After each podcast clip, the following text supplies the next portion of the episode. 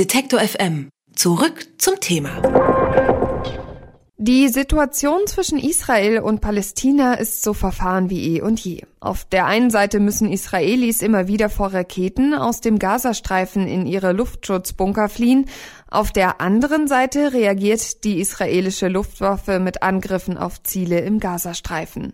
Ob es dennoch einen Hoffnungsschimmer gibt und ob es vielleicht auch ein mögliches Ende des Konflikts gibt, das bespreche ich mit Margret Johansen vom Institut für Friedensforschung und Sicherheitspolitik an der Universität Hamburg. Schönen guten Tag, Frau Johansen. Guten Tag, Frau Grund. Diese Woche sind wieder einmal Raketen aus dem Gazastreifen nach Israel abgefeuert worden. Israel reagiert mit Luftangriffen. Erleben wir gerade da eine neue Stufe der Eskalation? Nein, das sehe ich nicht. Äh, die Situation ist eigentlich seit Jahren so, wie sie ist. Man könnte vielleicht sagen, dass es ein Auf und Ab von militärischen Auseinandersetzungen zwischen einem starken, das ist Israel, und einem schwachen, das ist der Gazastreifen und seine militanten Gruppen gibt und dazwischen gibt es Atempausen. Es gibt manchmal Waffenstillstandsvereinbarungen, irgendwann werden sie gebrochen, weil es Vorfälle gibt, die unterschiedlich ausgelegt werden. Es gibt manchmal auch Missverständnisse äh, und die ganze Situation kann man im Grunde genommen herunterbrechen auf die Ausgangslage. Der Gazastreifen ist seit 2006 im Grunde genommen abgeriegelt seit 2007, 2008 noch verschärft, seit die Hamas dort herrscht. Und seit dieser Zeit äh, gibt es den Versuch, die Hamas niederzuringen von Seiten Israels und der Hamas die Blockade zu brechen und als Regierende des Gazastreifens anerkannt zu werden. Jetzt muss man aber ja auch sagen, dass die Blockade des Gazastreifens momentan auch Ägypten mitträgt. Warum schießt die Hamas die Raketen dann eigentlich allein trotzdem nur auf Israel? Das tut die Hamas, weil sie Israel als den Hauptgegner ansieht.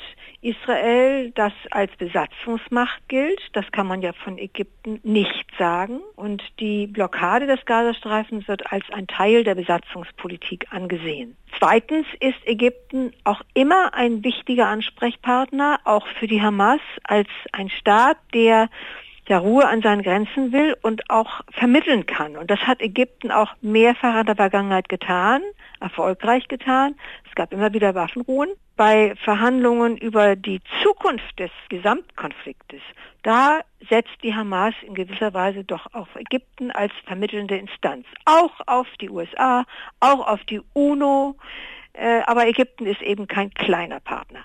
Da sprechen Sie ja genau das Richtige schon an. Äh, mit Ihnen möchte ich natürlich auch über die USA sprechen. Die drängen ja gerade darauf, dass den Palästinensern den Flüchtlingsstatus aberkannt wird. Außerdem haben Sie die Zahlungen an das Hilfswerk der Vereinten Nationen für Palästina-Flüchtlinge UNRWA eingestellt.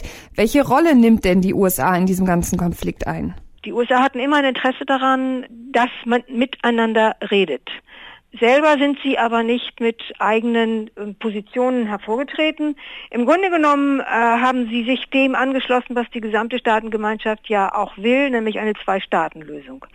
Damit hat Präsident Trump nun allerdings aufgeräumt die USA stehen nicht mehr, jedenfalls nicht mehr ohne Vorbedingungen, äh, hinter dieser Lösung, hinter denen aber die Europäische Union und die Deutschen und die Briten und wer auch immer stehen, auch Russland. Insofern ist die Rolle der USA zurzeit keine hilfreiche und dass man dann zusätzlich den Druck auf die ohnehin schwächere Partei, nämlich die Palästinenser, erhöht, indem man zum Beispiel UNRWA, das äh, Flüchtlingshilfswerk, das ausschließlich für die Palästinenser zuständig ist, entmachtet, also ihnen die Gelder nimmt. Man muss bedenken, im Gazastreifen, um den geht es ja zurzeit in den Auseinandersetzungen, ist der allergrößte Teil der Bevölkerung sind Flüchtlinge oder stammen von Flüchtlingen und sind angewiesen auf die UNRWA, auf die UNRWA, die für Bildung sorgt, für Arbeit sorgt, es sind ja größtenteils Palästinenser, die für die UNRWA arbeiten und damit in Lohn und Brot kommen.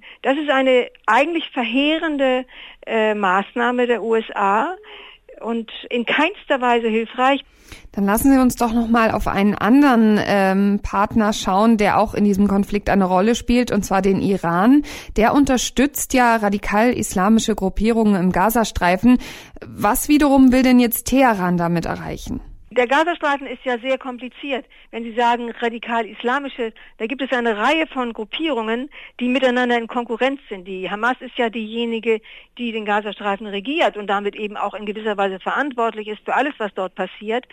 Sie haben Konkurrenten, das ist der islamische Dschihad, der wird vom Iran unterstützt, die Hamas weniger.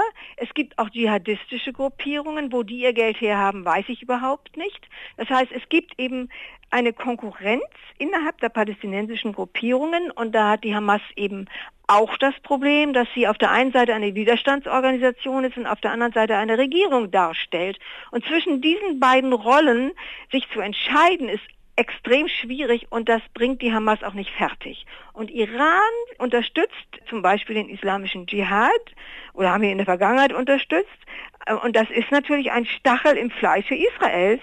Das heißt also, da werden die Palästinenser in gewisser Weise auch instrumentalisiert für eine weitaus sagen wir mal, substanziellere und weitreichendere und auch gefährliche äh, Konfrontation, nämlich die zwischen Iran und Israel und zwischen Iran und Saudi-Arabien. Zurzeit ist ja erstmal von Waffenstillstand die Rede, zumindest auf Seiten der Palästinenser. Israel hat sich noch nicht geäußert. Wie schätzen Sie diese Lage ein? Ist das quasi wieder nur ein momentaner Zustand oder könnte das vielleicht doch auch zielführend sein? In der Tat, es haben im Grunde genommen beide Seiten kein Interesse daran, die jetzige Situation fortzuführen. Ähm, Israel hat das noch nicht bestätigt. Es ist ein Luftholen und ich halte es nicht für ausgeschlossen, dass diese Waffenruhe länger dauert, aber über mehrere Monate hinaus gibt es kein einziges Beispiel dafür, dass sie also länger gedauert hätte.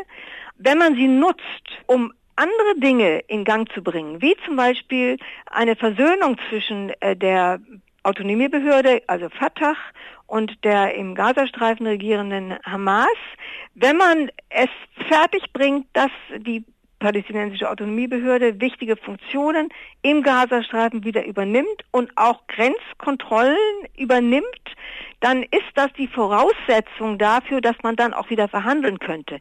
Israel kann im Grunde nicht verhandeln mit den Palästinensern über ein Ende des Konflikts, wenn man nicht mal weiß, mit wem man verhandelt. Die Palästinenser sind gespalten und das schwächt sie als Verhandlungspartner ungemein. Und wenn man über eine längerfristige Waffenruhe dazu kommt, dass man diese Konkurrenz innerhalb des palästinensischen Lagers überwindet, dann ist auch die Perspektive von Verhandlungen wieder in den Bereich des Möglichen gerückt. Und insofern ist es sehr wichtig, dass die jetzt herrschende Waffenruhe fortgeführt wird und möglicherweise die Perspektive öffnet für weitergehende Konfliktlösungen. Sagt Margret Johansen. Sie forscht am Hamburger Institut für Friedensforschung und Sicherheitspolitik. Mit ihr habe ich über die verschiedenen Akteure im Konflikt zwischen Israel und Palästina gesprochen. Vielen Dank dafür. Gerne. Wer unser Angebot voranbringen möchte, hilft uns schon mit dem guten alten Weitersagen. Egal ob im Freundeskreis oder im sozialen Netzwerk Ihrer Wahl empfehlen Sie uns gern weiter.